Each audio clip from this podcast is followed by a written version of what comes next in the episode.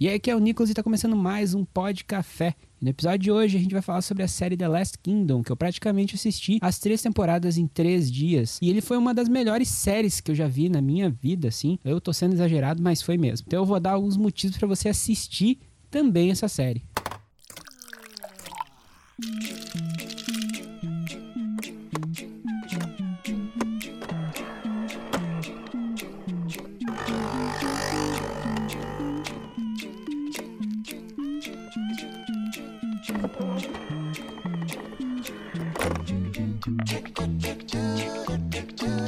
Primeiro para quem nunca viu a série, quer pegar o contexto de tudo para não ficar boiando durante o episódio, porque provavelmente quem está ouvindo esse podcast nunca sequer ouviu falar nessa série. Ou se existe alguma porcentagem de alguém que está escutando e já ter olhado algum episódio da série, olha, é um milagre. E para essas pessoas que eu recomendo que permaneçam comigo, tá bom? Eu convenço vocês de assistir o resto da série. Então, primeiramente, antes de começar a explicar a história complexa para um caralho, eu vou colocar umas músicas vikings aqui, mas deixa eu só dar um, um, uma olhadinha aqui porque eu acho que eu perdi o CD. Pera aí.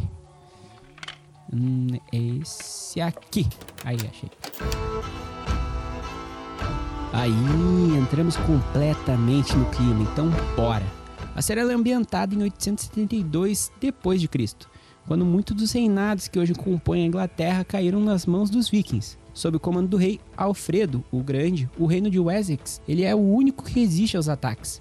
Em uma mistura de heroísmo, política, religião, coragem, amor e blá blá blá blá que ninguém se importa, a série ela mistura figuras reais que fazem parte da história, como o rei Alfredo, com eventos e personagens fictícios. A história acompanha o jovem lindo Uther. Eu falei lindo, sério. Ele é muito lindo, muito lindo mesmo. Pois bem, voltando. Ele é um lord que perdeu os pais em um dos ataques vikings. Ele foi levado e criado por eles. O Uhtred, ele cresce e se torna um guerreiro. Mais tarde ele parte com uma missão de conquistar as terras onde nasceu, que seria Bebbanburg. Enquanto isso, o rei Alfredo ele enfrenta problemas políticos e religiosos para unificar os reinos e transformá-los no que hoje é a Inglaterra que a gente conhece agora, entendeu? Vale lembrar que a série ela tem muito sangue, muito sexo, muito sangue, muito sexo e muita parede de escudo. Sério, essa é a coisa mais maneira que tu vai ver na série.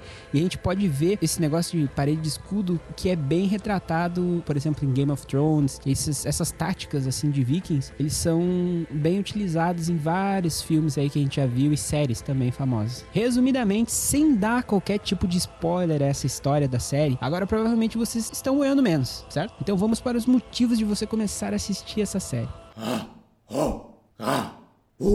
O primeiro motivo é que, com toda certeza, as cenas de batalhas, claro, que não são uma grande produção cinematográfica com efeitos estonteantes e robôs que falam e explodem, mas o que faz as batalhas serem realmente especiais na série é o jeito que são executadas. A pessoa que dirigiu a gravação fez um trabalho excelente, pois cada batalha que eu assistia, eu me sentia ao lado do protagonista. É sério, principalmente quando ele gritava Shield! Ou pro português aí, para quem não entendeu, é parede escudo, tá bom? Isso arrepia qualquer um. O que mais me chamou a atenção também é a cenas brutais e realmente retrataram uma guerra, com o que há de pior no ser humano. É sério. É muito foda, muito foda mesmo de ver.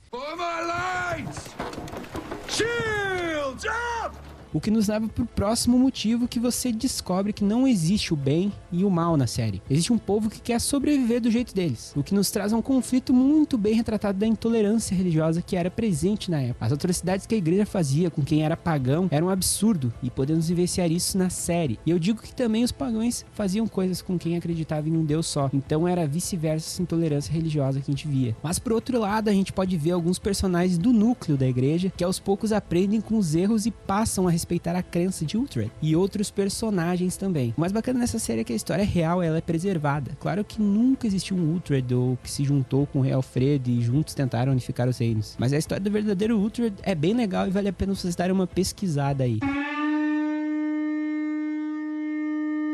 O que me lembra é que essa série não precisa de um grande orçamento para ser boa e nem de dragões para ser incrível. Ela é simples, mas um simples audacioso, sabe? Eles fazem milagre em quase 10 episódios de uma hora cada um, que conta as crônicas saxônicas de uma maneira sensacional, é sério. É muito bom. Que a série ela foi baseada nos livros de Bernard Crowell. E pelo que eu entendi, andei lendo nas fontes aí da Wikipedia, que não é do WhatsApp, essa adaptação vem sendo bem fiel com as páginas escritas. Cada temporada conta a história de dois livros, prevendo e fazendo uma contagem contagem muito complexa aqui, que eu sou muito bom em matemática, a série ela pode ir até uma quinta ou sexta temporada, não sei. Melhor terminar bem do que se estender e ficar um certo trono de ferro, né? The Last Kingdom é certamente uma série que vai matar sua vontade de coisas medievais ou te deixar com mais vontade ainda. Mas ela nos traz aquele sentimento de satisfação ao olhar uma boa adaptação e saber que cada episódio pode te surpreender mais, como me surpreendeu. Por isso espero que depois desse episódio vocês passem a ver essa série com outros olhos e se viciem que nem eu. Se vocês quiserem me mandar um recadinho, comentário, o que acharam da série ou dúvidas mesmo, é só me chamar no Instagram do arroba supernick. Lá tu vai ver e encontrar qualquer tipo de forma de comunicação que tu pode entrar comigo.